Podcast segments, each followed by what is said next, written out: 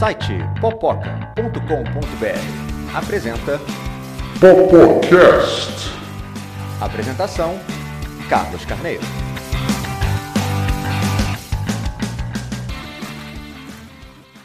Bem-vindos ao Popocast. Meu nome é Carlos Carneiro, estamos aqui mais uma vez com o editor-chefe do Popoca, Tiago Cordeiro, Olá, pessoal. a crítica literária Laura da Cunha Olá! E a profissional de artes cênicas Eva Miranda. Oi, gente! Então, pessoal, o que, que vocês têm assistido que podem recomendar pra gente?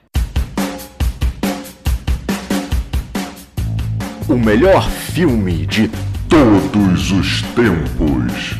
Da última semana. E aí, conta aí, o que achou da história? Não sei. Só sei que foi assim.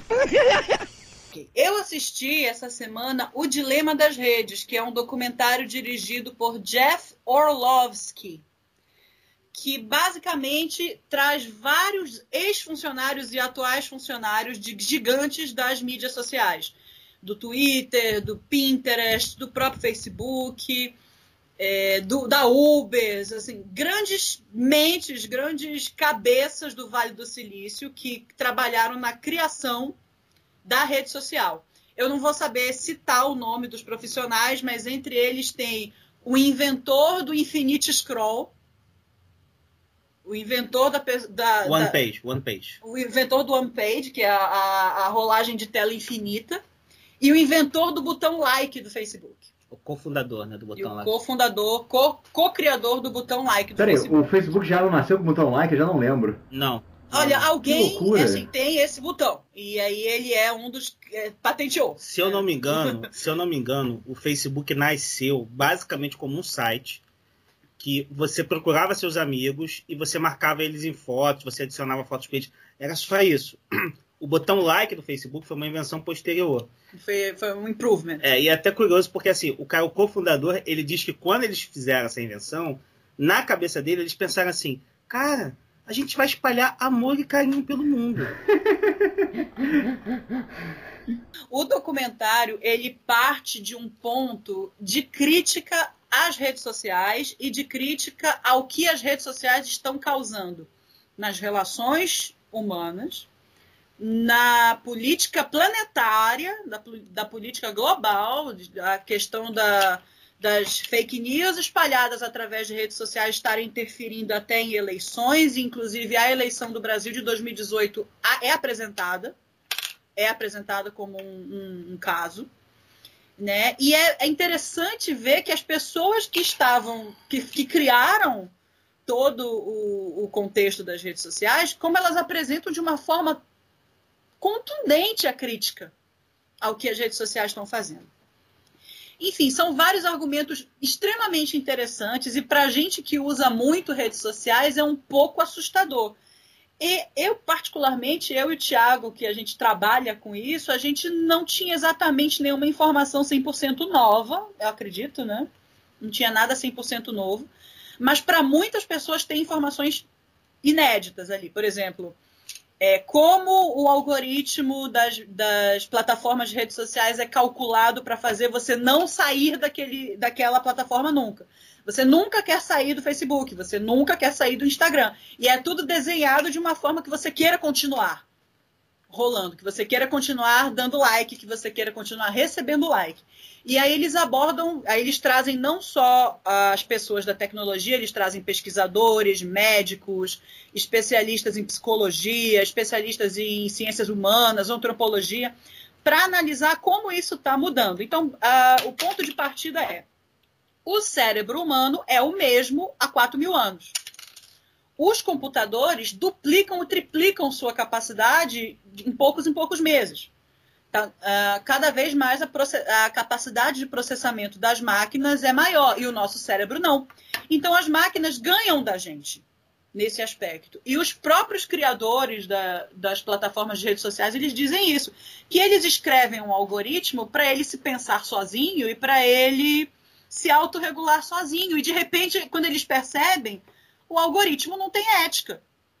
O algoritmo não pensa, ah, é uma criança de 15 anos que precisa de 8 horas de sono para poder se desenvolver. Não, ele pensa assim, hum, ele precisa ficar mais tempo vendo, clicando dando like, vendo, clicando, dando like.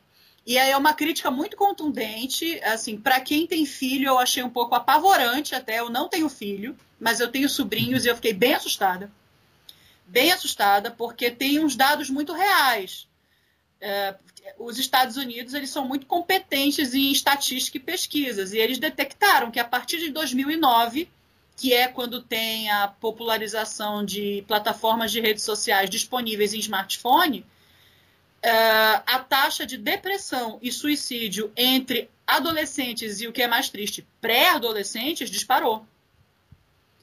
Automutilação, crise de ansiedade, diminuição da quantidade necessária de sono, queda do rendimento da escola, várias coisas. É, é, é um fato, é um fato, é um fato científico. E no ponto de vista de, de, de documentário, assim, no, na questão do roteiro, porque o assunto é extremamente interessante, estou aqui interessadíssimo, já querendo saber mais, querendo clicar e dar like. É, e, mas, assim, eu. É, o ritmo do documentário, como é que ele é contado, tudo isso te envolve, é consegue ver? Porque às vezes... Eles fizeram uma pequena parte de dramaturgia. Que... Um docudrama, né? Não, na verdade, não chega a ser um docudrama, mas eles têm um fiozinho de dramaturgia que é a história de uma família média muito parecida com uma família qualquer uma nossa, de classe média alta, que tem acesso à internet e tecnologia. É, que tem acesso a uhum. smartphones. Tipo, todo mundo da família tem um smartphone. É uma, é uma família de classe média alta. Né? Então, tipo, é o pai, a mãe, a, o pai, a mãe, três filhos, uma filha mais velha, um filho adolescente entre 17 e 18 anos e uma filhinha mais nova de 10 a 12 anos. E aí uhum. eles mostram como é a relação deles com as redes sociais e tem uma parte que a gente achou interessante com aquele ator de Mad Men, o Vincent Cartaiser, que faz o Campbell em Mad Men, ele assume um papel do algoritmo. Ele é uh, uma. Das três faces do algoritmo. Ele é né? uma antropomorfização do algoritmo. Então, ele tem três versões de si mesmo conversando consigo mesmo. Como nós vamos fazer ele clicar de novo? Eu explicando parece maniqueísmo, mas é muito bem feito porque o cara é muito bom ator. É, então ele, fica muito natural. Se eu não me engano, uh, ele encara três faces que seriam alguma coisa assim: é o engajamento, a monetização e acho que o alcance. Uhum. Então, cada uma dessas três faces discutem entre si como trabalhar para monetizar. Ou seja, quanto mais alcance eu tiver, quanto mais engajamento eu conseguir, mais rentável isso se torna. Então, o tempo todo eles estão tomando decisões é, é como se o, de, o, documentário desenhasse como o algoritmo funcionasse num milissegundo. E esse, o funcionamento desse algoritmo é um diálogo que o ator interpreta para essas três fases. É, eu acho muito interessante, assim, eu, eu trabalho com digital há muito tempo, assim, 20 anos, então leio muito, falo muito. Não me apresentou nenhuma novidade. Quando tá? ele chegou aqui, tudo era mato. Quando eu cheguei aqui, era mato. Não me apresentou nenhuma novidade. Mas, assim, eu achei muito bom de ver porque, primeiro, assim, ele consolida coisas que eu já sabia ou já percebia com dado. E, uhum. segundo, ele coloca pessoas que são autoridades revelando detalhes, coisas, por exemplo, essa coisa do cara do like do Facebook dizer, pô, a gente queria espalhar amor e carinho pelo mundo, é, né? Como pode ter dado tão errado? E, e tem uma coisa que eu achei muito legal, que assim, é, eu sou jornalista, né? Então eu sou de humanos. A minha cabeça, ela não é a cabeça de um engenheiro ou de um desenvolvedor. Mesmo que a gente trabalhe com digital. A cabeça de um engenheiro desenvolvedor é diferente. Um engenheiro e desenvolvedor, dependendo do nível de senioridade e do que, que ele está envolvido, ele se torna quase que assim, por automático, uma espécie de futurista da rede social. O que, que isso quer dizer? Ele consegue começar a entender para onde o negócio dele está indo. Né? O cara vira head de marketing por causa disso. Ele pode até não ter a tecnologia. Ele fala assim, cara, o nosso negócio é esse aqui, a gente vai caminhar para isso aqui. Então, os caras vão acendendo por isso. Então, um dos caras que eles pegam é um sujeito que foi head de monetização do Facebook. Esse cara, para mim, é um exemplo clássico de alguém que se tornou um futurista. Ele foi contratado pelo Facebook quando o Facebook já tinha sido comprado na Bolsa de Valores e precisava começar a dar dinheiro, porque não estava dando. Ele, Ele era uma aposta, era uma coisa maravilhosa, uma ideia linda, só que dava prejuízo, prejuízo, prejuízo. prejuízo. Era o head de monetização. O trabalho dele era fazer aquilo monetizar. E o trabalho dele deu muito certo, mas assim, ele meio que pediu demissão porque ele, ele diz que ele acha que a gente vai entrar numa guerra civil, que as coisas vão dar muito errado. Ele, ele te perguntaram assim, qual a pior coisa que você acha que pode acontecer? Ele fala sem piscar, guerra civil. É tipo assim, é uma visão, é uma visão de um cara que é daquele mercado, que ele entende para onde as coisas estão indo e que as coisas não estão controladas, entendeu? Para mim, a parte mais legal do documentário é essa. É gente que tem uma cabeça muito diferente, mesmo minha que trabalho com isso. São pessoas que fizeram essas redes sociais, já tem a cabeça diferente da maioria das pessoas, que elas sabem para onde nós estamos indo. E essas pessoas estão dizendo: atenção, tá dando merda, mas vai piorar. Se não fizer alguma coisa, vai piorar. E aí eles fazem a comparação com a bicicleta, né? Que a, as redes sociais são uma ferramenta. A bicicleta é uma ferramenta. Só que a bicicleta, quando você não precisa ir a lugar nenhum se deslocar, você estaciona a bicicleta e ela fica lá parada. E ela não fica te chamando para ficar em pé nela na garagem. As redes sociais não te deixam deixar de usar a ferramenta. É você que é usado pela estrutura das plataformas. Eles, assim, é, o, o, próprio diretor do documentário, ele faz isso para mim, na minha opinião, de uma forma muito esperta. Todas essas pessoas que eu falei, todos esses personagens das empresas de tecnologia, eles são unânimes em dizer que não existe um Zaphod Brox malvadão planejando a destruição da humanidade escondido em alguma sala em algum lugar. Zaphod Brox é uma citação do Guia do Mochileiro das Galáxias. Tenho que esclarecer porque eu sou velho. né? E não existe um malvadão planejando, eu vou destruir a humanidade. não tem. Eles dizem que não tem. Mas eles questionam o tempo todo isso. É a primeira pergunta que o documentarista nos apresenta. Se não tem ninguém planejando, de onde vem? E aí nenhum dos nossos entrevistados sabe responder. Eles ficam. É... É... Então o documentário é um foda. Qual é o nome dele de novo, por favor? Dilema o, das o redes. Dilema das Redes, em português, tá no Netflix. Em inglês é The Social Dilemma. Que beleza. É, é, é, é assim, interessada. Você tem que ir num dia que você estiver bem feliz, num dia que você estiver de boa, porque ele dá muita revirada na nossa cabeça, principalmente a gente que vive conectado. É, é bem difícil. A é gente difícil. foi ver numa sexta-noite. É, sextou, a gente foi assistir. Então, depois de assistir né, The Social Dilemma, se quiser sentir um pouquinho melhor, é, eu recomendo um filme chamado Dolemite is My Name, no original. No, em português é Meu Nome é Dolemite. Ele é um filme que está na Netflix, ele foi inclusive produzido pela Netflix, que é com o Eddie Murphy.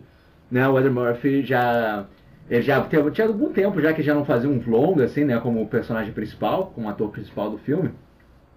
E ele faz é um filme que é uma, na verdade, uma história é baseada no, em fatos reais, né? Baseada é numa pessoa.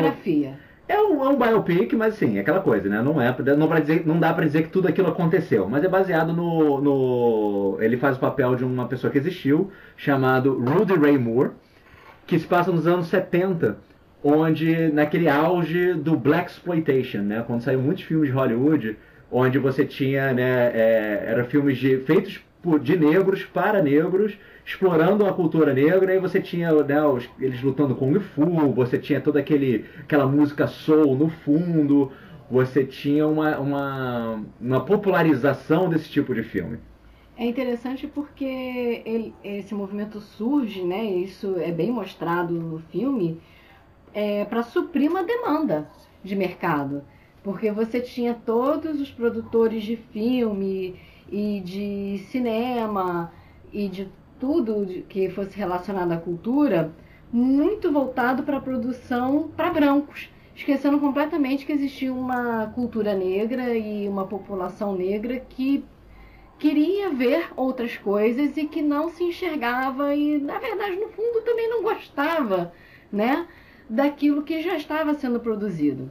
Pois é, e o curioso do Dolemite, né, desse Rudy Ray Moore, que é um comediante, ele já, já vinha de um sucesso de comédia de stand-up, ele quis entrar pro cinema. E ele basicamente, ele pega empréstimo, ele faz de tudo para fazer um filme onde aparentemente era ele acreditava muito no filme, mas fica, fica uma espécie de sátira e de comédia do Black Exploitation também. E toda a jornada dele poder fazer esse filme é o que o filme que é o que o Dolemite is My Name conta. E é muito interessante, porque justamente pega todo esse aspecto cultural, todo esse aspecto de mercado, todo esse aspecto de, de, de, de do cara dando a vida para produzir o, o, uma, uma coisa onde ele não precisava, ele já era um cara de sucesso, mas era realmente algo que ele perseguiu. E o mais interessante nisso tudo é que o Ed Murphy, ele apesar de estar fazendo um papel de comediante, ele é um ator fazendo papel de comediante. Ele não tá ali fazendo cara de Ed Murphy. Né? Ele não tá lá para fazer. Uh, yeah! Ele tá lá para realmente interpretar esse papel e ele está muito bem interpretado. Eu não diria que é um de foda, no sentido de, ah, é um filme que vai mudar a sua vida. É um, um, um pode ser mais para pode do que ser.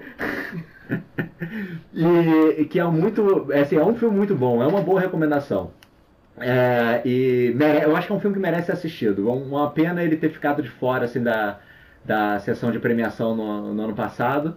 Ele é de 2019. Mas é, é um filme que vale a pena para você ter esse, essa jornada cultural do que, que era do que é fazer um filme, um filme muito meta nesse sentido, com pouco orçamento, e o que, que é as pessoas não acreditarem, o que, que é você fazer um filme dar certo, ou tentar fazer um filme dar certo dentro do mercado americano, onde é todo dominado por basicamente brancos e, e pessoas com muito mais dinheiro do que ele tinha na época.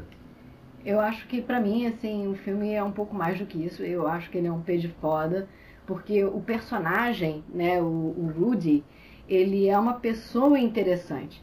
E toda a saga dele que é mostrada no filme é daquele cara que quer porque quer dar certo, sabe? E ele vai dando voltinhas e dando jeito de fazer o sonho dele acontecer. E toda essa força de vontade dele é, tá muito bem retratada ali.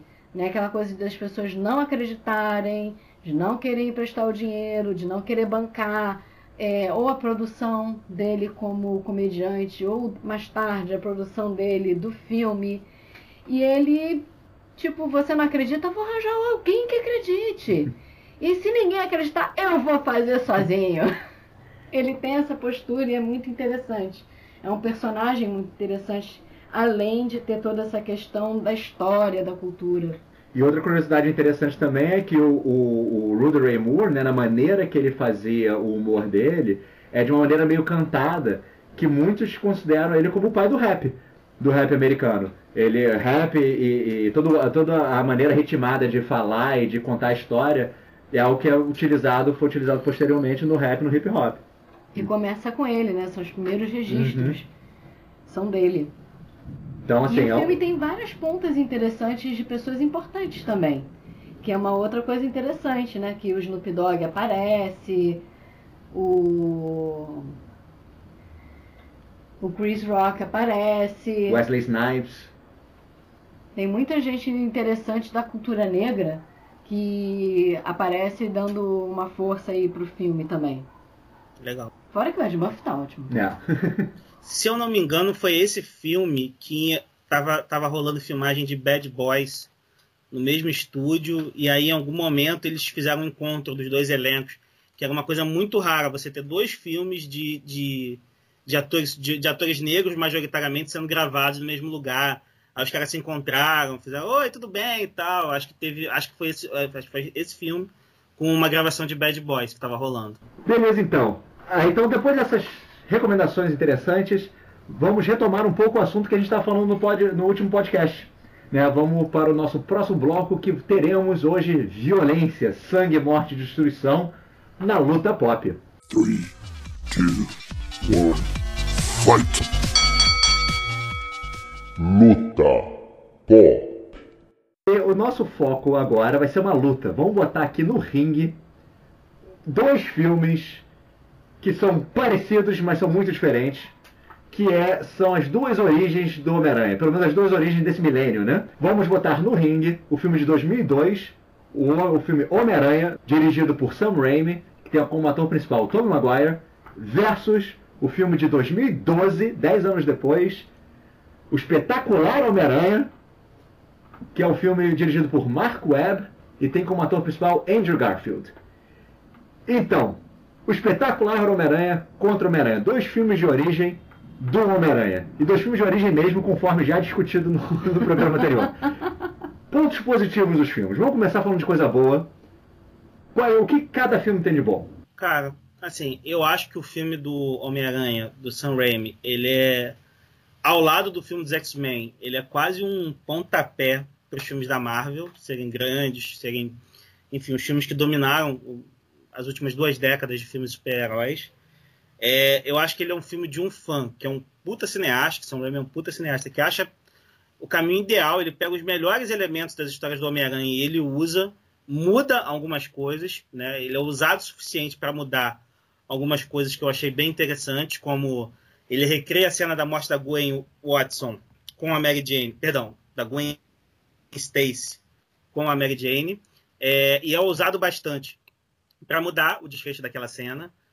É, e acho que ele escolheu um ator que é fisicamente fica muito igual ao Peter Parker no cinema. Eu acho que o Garfield é um ator melhor do que o Tobey Maguire, mas o, o Tobey Maguire era fisicamente muito bom para fazer aquele papel ali. E tem uma coisa que eu não sei se todo mundo saca isso, mas o primeiro filme do Homem-Aranha, ele é quase uma paródia do Superman 1. Assim, ele frequentemente ele parodia o, Super, o Superman 1, que eu acho uma coisa ótima. Assim, acho uma coisa ótima. Assim, desde ângulos de cenas e tudo mais, que são referências. Que o Homem-Aranha é, é um herói humano, né? Ele, é, ele não é um herói poderoso como o Super-Homem. É, é muito diferente. Então, várias vezes ele faz essas referências no filme. E o Tom Maguire também foi uma decisão interessante do Sam Raimi ali, que não, não necessariamente do Sam Raimi, mas dos roteiristas, né, desse, do primeiro filme, 2002, é que o Tom Maguire já tinha quase 30 anos ou mais Sim. Quando fez o Homem-Aranha ele não tem cara de adolescente. Não. Então não. eles não colocam ele como adolescente. O filme, come... Coloca. o filme começa. Calma. calma Nunca mais repita isso, Kaique. O filme começa com ele na, no, na, na escola, mas o filme se desenvolve com ele já na faculdade. Ele passa a dividir o apartamento com o Harry Osborn. Isso tudo já, já é no, no, segunda, na segunda parte do filme. Então a primeira parte do filme é ele na, no, no high school, né? Tipo, na, no ensino médio. E toda a segunda e terceira parte do filme já é ele na faculdade. Porque assim, não dá pra mentir. O Tom Maguire, por mais que ele seja baixinho, por mais que ele até tenha cara de novo, ele não tem cara de ter 18 anos de idade. Não, não tem. Né? Então não dá pra botar ele como adolescente. Então foi uma decisão esperta. E, e as aventuras dele. Ele traz muito da questão do, do Peter Parker de ser um cara duro, de ser um cara com problema financeiro, de ser um cara onde todo mundo na vida dele caga na cabeça dele. E ele trouxe o Jonah Jameson, né? O Jonah Jameson no filme, ele é perfeito. Aquele ator foi genial como Mas Jonah aquele Jameson. ator ele continua sendo Jonah Jameson pra sempre. não conta. Pois é, pra quem não, não conhece é tanto de Homem-Aranha. pra quem não conhece tanto de Homem-Aranha, Jonah Jameson é o editor do jornal, do Clarim Diário, né? Porque o Homem-Aranha, assim, né, fazendo outro paralelo com o Super-Homem, ele também trabalha no jornal, só que ele é fotógrafo. E ele acaba ganhando dinheiro tirando fotos De do, si mesmo. de si mesmo, né? Tipo, do próprio Homem-Aranha. Ele vende essas fotos pro jornal. Então, essa é uma dinâmica muito interessante que vem dos quadrinhos e que é muito bem explorado no filme. Né? Que é o, o, o diretor de jornal botando ele como vilão para a população e o Peter Parker precisando ganhar dinheiro, vendendo as suas fotos pro jornal para falar mal dele. Então, assim, é, é, é, eu acho que é o único filme que explora isso e explora isso de maneira muito legal. E é eu acho que pra mim é uma das essências do herói nos quadrinhos. Eu já vou discordar, eu não gosto do Tobey Maguire. Ele respira pela boca, ele fica fazendo cara de imbecil o tempo inteiro. E ele, assim, não convence com aquela idade. Tem a questão de ter sido o primeiro, pra mim, a grande vantagem do Homem-Aranha de 2002 é que foi o primeiro. Como ele foi o primeiro, ele, por conta disso, é o primeiro e faz um monte de coisa. Mas o texto é sofrível, sofrível, é mal escrito, dá nervosinho quando você presta atenção no texto. É muito ruim. E, cara, eu tenho pena da Kirsten Dunst. Ela tá super mal utilizada. E, assim, pagando peitinho. Coitada. É, eu Assim- acho que aí é um problema da- das personagens femininas que a gente só começou, a gente que eu digo, o mundo, o cinema, a indústria, né? discutir, assim, com mais vontade, com mais afinco, de uns 10 anos para trás, né? Assim, é um problema que a personagem. É, pois é. E a, a coitada, dá pena. Ela tá muito, assim, jogada num canto. E, cara, tem aquele ator péssimo que eu detesto, que é o James Franco. Ele é Que também pesa muito mal no filme. Coitado, toda vez que ele aparece, pa- assim, parece que você sai do filme e você fica se perguntando o que que tá acontecendo. também é horrível. O James Franco tá naquele campo de atores que assim. Mas ele atua bem? Não precisa, ele é lindo. Aí, aí bota um cara pra fazer qualquer coisa, entendeu? Desculpa, o Henry Cavill pode estar nessa, entendeu? Tanto que ele cara tá. que faz o, É, exatamente. Exatamente. Tanto que Tá, mas o Harry Cavill, faz isso Harry de vez Cavill, em que eu não sou quando. fã, ele é bom ator. Eu acho que Você não acha ele bom A gente nem percebe que ele tá atuando. gente, ele é tão completo Não que é o não percebe. Vamos lá. Mas A gente assim, vai ter que mudar o nome desse o podcast. James o James Franco, cara, o James Franco ele é muito ruim. Ele não é bonito o suficiente pra você simplesmente ficar olhando pra cara dele. O Homem-Aranha 2012, né? Ou agora com o Andrew Garfield. é, O que, que ele tem de bom, o que, que ele tem de ruim? Quais são as vantagens e desvantagens desse filme pra você? A desvantagem é que ele veio muito cedo, porque o texto é melhor, o ator é melhor, obviamente que os é, efeitos especiais são muito melhores, 10 anos de efeitos especiais nas costas faz uma diferença muito grande, e os atores são melhores. Assim, e- o grande defeito do Homem-Aranha de 2012 é que ele vem em 2012 e não em 2025 ou 2030. Ou até mesmo em 2002 ao invés daquele. Mas assim, eu Exato. não concordo em relação ao, ato- ao ator. É, o, o Andrew Garfield, apesar dele ter diversas vantagens como... tipo, parece a é, idade que ele realmente aparece no filme. ah, é, mas ele também tem quase 30 anos, que é uma É, loucura. é. Ele só parece mais novo. Mas ele realmente parece mais novo. Parece. Mas ainda assim não acho que convença como. Acho que foi um erro do filme colocar ele tanto tempo no ensino médio, apenas no ensino médio. Porque nem ele, nem a Emma Watson têm caras e idade para estarem no ensino médio. Nem a Emma Stone, desculpa, a Emma Watson é a Hermione. Emma Stone. Nenhum dos dois tem cara de de estar no ensino médio. Ah, tem sim. A Emma Stone fez vários filmes. No ensino médio, ensino médio, e ele, nessa ele é o tipo décimo. Não, mas nessa época. Isso aí é 2012. Isso já faz quase 10 anos, gente. Não, Sim. não. É, é. 2012 foi o quê? Eu, eu acho o Garfield melhor. Ontem. Eu acho o Garfield melhor também ator. O Garfield, ele tem, um, ele tem um, um trejeito como ator, quando ele faz os personagens dele, que me irrita profundamente, que é de ficar gaguejando as falas dele. Quando ele quer mostrar nervo- nervosismo gaguejando. Então falaram pra ele, olha, o Peter Parker é um cara meio tímido. Então ele interpretou isso como, então eu vou gaguejar. Então todas as cenas ele fica, que assim, é pouco, é pouco. Tem, tem um, inclusive um vídeo do... Mas as falas dele são tão melhores. Assim, o texto é melhor, Mas isso é muito melhor. O roteiro é melhor também. Eu gosto mais do roteiro. Eu acho que assim, o filme do, do Raimi, como uma trilogia, é, ele faz. É péssimo, porque assim, esquece os outros filmes, são cada vez piores. Não, eu, eu gosto muito cara, não, a gente não tá. Deixa eu já te interromper aí, porque a gente não tá avaliando a trilogia. Não, ok. Desculpa. Filme de origem contra filme de origem. É. A gente tem que manter Tem aqui que o manter, foco, porque senão começa outras É, eu coisas. É um seguinte, filme contra o a outro. vantagem dos filmes do Raimi é, em relação ao outro, ao outro filme é que assim, ele lança é, uma coisa de desenvolvimento do personagem, uma mudança muito grande no final do filme, que é a história do beijo no fim do filme. Você fala assim, ah, beleza, agora o filme vai terminar do jeito que eu achei. E, e acho que todo mundo, até aquele ponto do filme, você tá gostando do filme o suficiente para aceitar o beijo. E quando o Peter Parker fala pra Mary Jane, cara, eu não posso ficar com você, porque eu tenho que fazer outras coisas. Aquilo ali é uma coisa que você fica assim, caramba! E, e Mostra o impacto real da. da é muito Peter da- Parker aquilo. Aquilo é muito Isso. Peter E, Parker. e mostra o impacto real da morte do, do, do Duende Verde, porque assim, era um cara que ele conhecia, assim, é, não era só um vilão sem rosto, né? É um cara envolvido com ele. Ah, mas aí todos os vilões do Homem-Aranha tem isso. Tem, mas acontece que no filme de, de 2012, fazendo a comparação, o, o que acontece no final do filme é que o Peter Parker chega à mesma conclusão, porque no caso não é nem só o vilão que morre, é o tipo, o pai da Gwen Stacy morre, e aí ele chega àquela conclusão que ele não pode colocar ela em perigo e tudo mais, aquela coisa, e chega no final do filme e fala assim, ah, quer saber? Dane-se. E ficou mesmo assim, então quer dizer, toda, aquele, toda aquela. A, a, a, toda aquela construção daquele drama interno é jogada no lixo. Pra, pra ele dar uma piscadinha no cinema e falar, ah, viu, não vou terminar que nem igual outro filme. Isso é uma desvantagem no filme, Eu acho que- detalhe Eu não que vejo isso, não. Porque ele fe- esse filme, ele foi feito, e aí a gente vai ter que voltar a falar de trilogia, para ter uma continuação.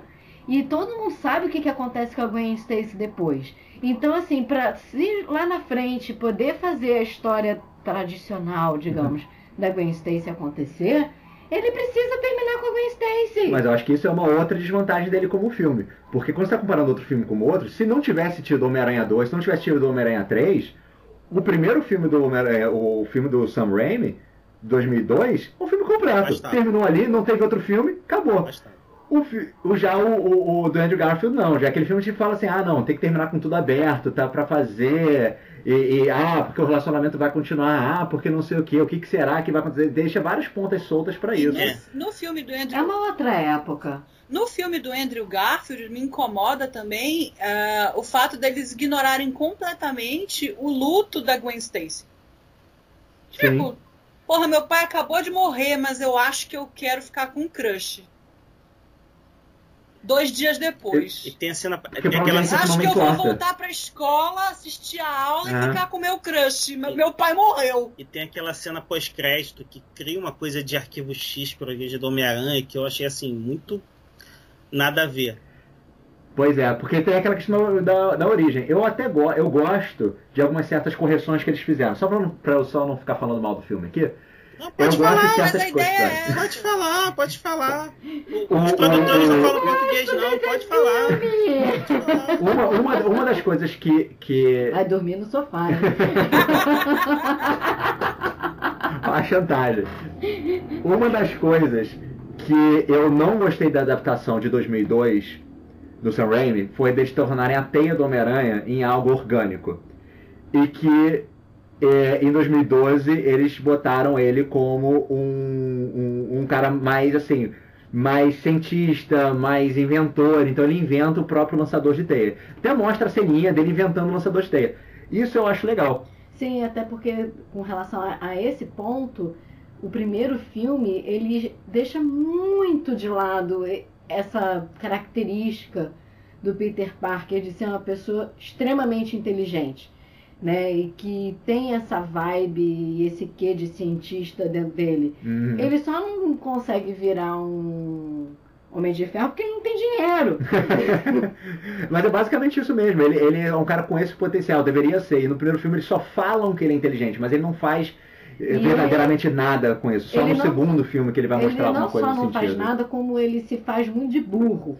O texto e o roteiro é muito estúpido, sabe? Você olha o Peter Parker e, com exceção de uma piadinha aqui e outra ali, pelo texto em si você não reconhece o Homem-Aranha ou o Peter Parker. Mas considerando que a fraqueza de um não necessariamente a, a fortaleza de outro, então quais são as coisas boas do filme de 2012? Que até agora a gente só mais no essas filme. né? coisas, tem essas coisas. Você reconhece o Peter Parker como uma pessoa que tem essa veia é, científica, ele é uma pessoa inteligente, que as piadinhas estão muito mais presentes lá e nesse sentido o filme fica muito mais divertido, você reconhece muito mais o personagem.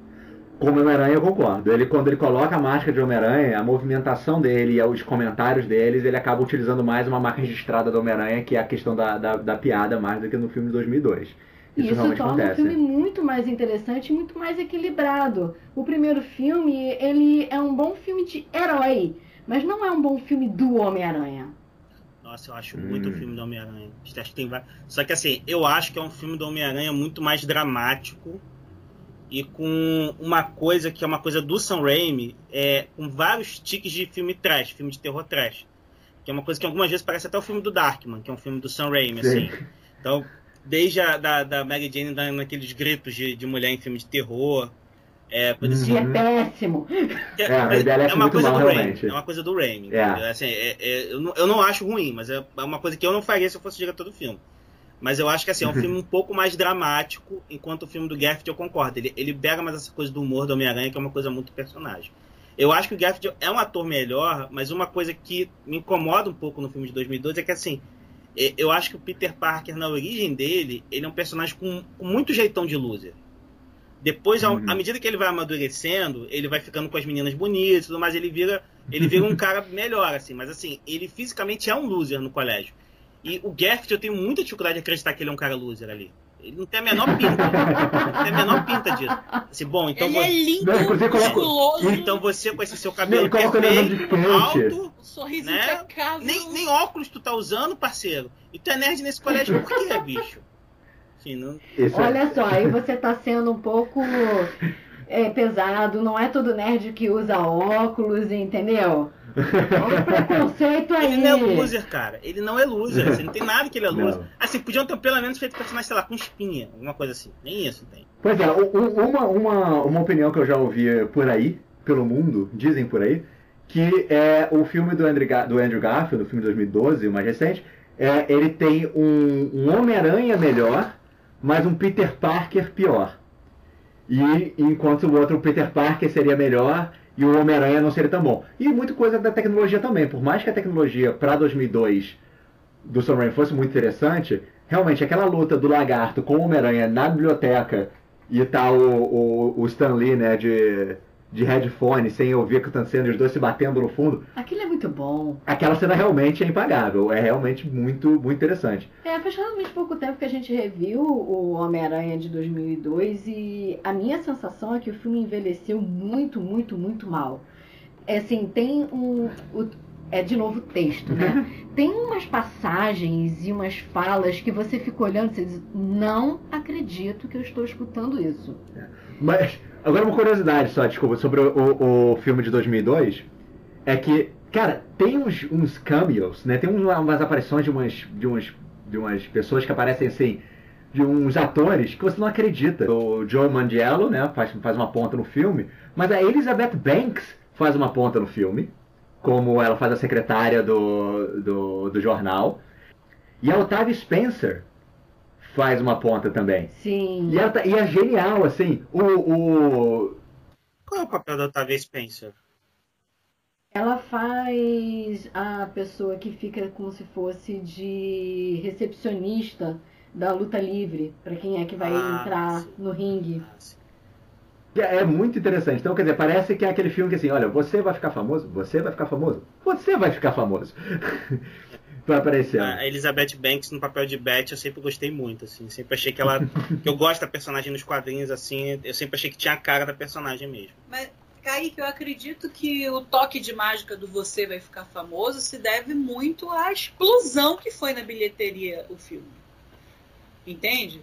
É, era um, é um filme bom, de um cineasta bom, que foi feito para dar certo demais em termos comerciais. assim. É, assim. E, e certamente vindo é, da, do sucesso de X-Men, né? Sim. Que a gente acho- até comentou bastante em outro, no outro podcast. Acho que veio na, O- veio na cauda do cometa do X-Men 2 junto também. Isso. E ele, dois- e ele ajudou dois- a dois- estabelecer. Foi no mesmo ano. Foi em não? 2001. É. Foi em 2001. Mas ele veio nessa onda e ele ajudou certamente a estabelecer, Sim. assim, se o X-Men, se o primeiro X-Men ele levou o filme de herói, olha, isso pode ser levado a sério como, como um filme comercialmente bem sucedido, o Homem-Aranha fincou a bandeira e falou, ah, daqui a gente não sai mais. O filme do Sam Raimi era um filme que ainda tinha alguma desconfiança, tanto do público quanto especialmente do, dos produtores. Se eu não me engano, foi o primeiro filme da Sony de super-herói mesmo. Então, assim, o Homem-Aranha foi um marco assim. O, o seguinte, por exemplo, teve muito mais verba com isso. Já os filmes do Mark Webb, é, o primeiro filme do Mark Webb, era um filme que, assim, a Sony já sabia que o personagem dava certo, já sabia que era um personagem comercialmente muito estável. Eles tinham a intenção de fazer um personagem diferente, é, contrataram um diretor que estava na moda na época. O Sam Raimi não estava na moda quando ele pegou o Homem-Aranha. É, o, o- o Mark Webb, se eu não me engano, ele tinha acabado de lançar 500 Dias com Ela, que era o filme que todo mundo estava achando lindo na época e tudo mais. É, e acabaram contratar esse. Tanto que quando o Webb foi contratado, muita gente ficou com medo que ele transformasse o novo Homem-Aranha numa coisa meio crepúsculo que também estava fazendo sucesso na época. Foi uma crítica, acho que até injusta, né? Tipo assim, se o diretor faz um filme de romance, então ele só vai poder fazer um super-herói com romance também. Não, não foi o que aconteceu. É, então, o que eu, eu prefiro muito mais o filme de Sam Raimi é que, assim, eu acho que ele contou com muito mais desafios e dificuldades para a época do que o Mark Webb. O grande desafio que o Webb teve, que aí era uma coisa que, assim, não, tinha como, ou ele aceitava o trabalho, ou outro pegava, era o desafio de fazer as pessoas esquecerem o outro Homem-Aranha que tinha sido lançado há pouco tempo antes. É, mas fora isso, ele Não teve mais conseguiu. recursos, que ele não conseguiu. não conseguiu. Ele teve mais recursos, teve atores com um nome muito maior, porque assim, a Kirsten Dunst era uma atriz que estava meio sumida. O Tobey Maguire era um amigo do Leonardo DiCaprio. Enquanto isso, ele pegou o Andrew Garfield, que já era assim, um ator sensação de Hollywood, e a Emma Watson, que é uma atriz respeitada pra cacete. Entendeu? Então ele teve. Emma Watson? ah, desculpa, a Emma Stone. Stone. Então, nesse, nesse tom que o Thiago acabou de colocar, já, é, eu acho que ele já está meio que adiantando o voto dele, mas não, vou, não vamos querer botar aqui. Então, de acordo com o que todo mundo já discutiu, já votou, já jogou, na, já votou ainda não, mas já, já falou de vantagem, desvantagem. Para vocês, qual é o melhor filme de origem? Homem-Aranha 2002 ou o espetacular Homem-Aranha 2012? Meu Quem- voto incondicional vai para o espetacular Homem-Aranha de 2012.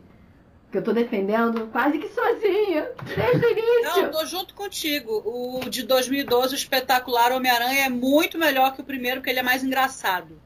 E porque o, o garoto manja dos Paranauê do laboratório das químicas lá, e ele é. Ele é, ele é um self-made man. Ele faz a própria roupa, ele faz a própria teia, ele faz o próprio lançador de teia. E, assim, é isso. Bom, Nossa. eu vou ficar com o filme de Homem-Aranha de 2002 porque eu tenho princípios. Mas você tem princípios ou você tem origem? As duas Vocês vão largar essa bomba na minha mão de novo. Caramba, Você olha, pode eu tô muito. catar, não é um problema, não. Pois é, eu tô muito dividido, porque assim, realmente, o, 2002, o filme do Homem-Aranha de 2002 envelheceu mal em termos de roteiro, em termos de texto. Mas em compensação, o de 2012 não tem desculpa para as merdas que ele faz. Né? Eu acho que o Thiago colocou bem na questão de que não teve menos desafios.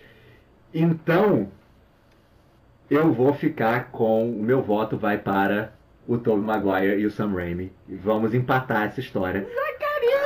A gente vai ter que jogar essa decisão agora. Quem desempata Para- são vocês nos comentários. Se você acha Pois que foi o é. Andrew Garfield, mande um e-mail para sitepopoca.gmail.com. Se você não mandar e-mail nenhum, é porque você acha que foi o Tobey Maguire. Obrigado. Muito bom, gostei dessa. Então é isso, pessoal. Muito obrigado aí pela audiência, obrigado pela participação e até a próxima semana, até o próximo podcast. Obrigado! Site popoca.com.br apresentou Popocast. Quer participar do Popocast? Mande um comentário que a gente lê. Nosso e-mail é sitepopoca.gmail.com Você também pode enviar pelo formulário de contato no site popoca.com.br ou nas nossas redes sociais, no Instagram, Facebook e YouTube, em que estamos como arroba sitepopoca. Ah, Assim, é, a gente tem que fazer um vídeo explicando, né? Mary A Jane gente, Watson. olha, uma Mary Jane próxima- Watson é essa personagem. Emma Watson é Hermione. Emma. É, não, eu acho que rola a próxima luta pop, Emma Watson e Emma Stone. Não é? É uma, Emma que é um- versus Emma. E a gente bota como juiz Emma, a Emma, Emma, Emma, Emma. Emma versus Emma. Gostei.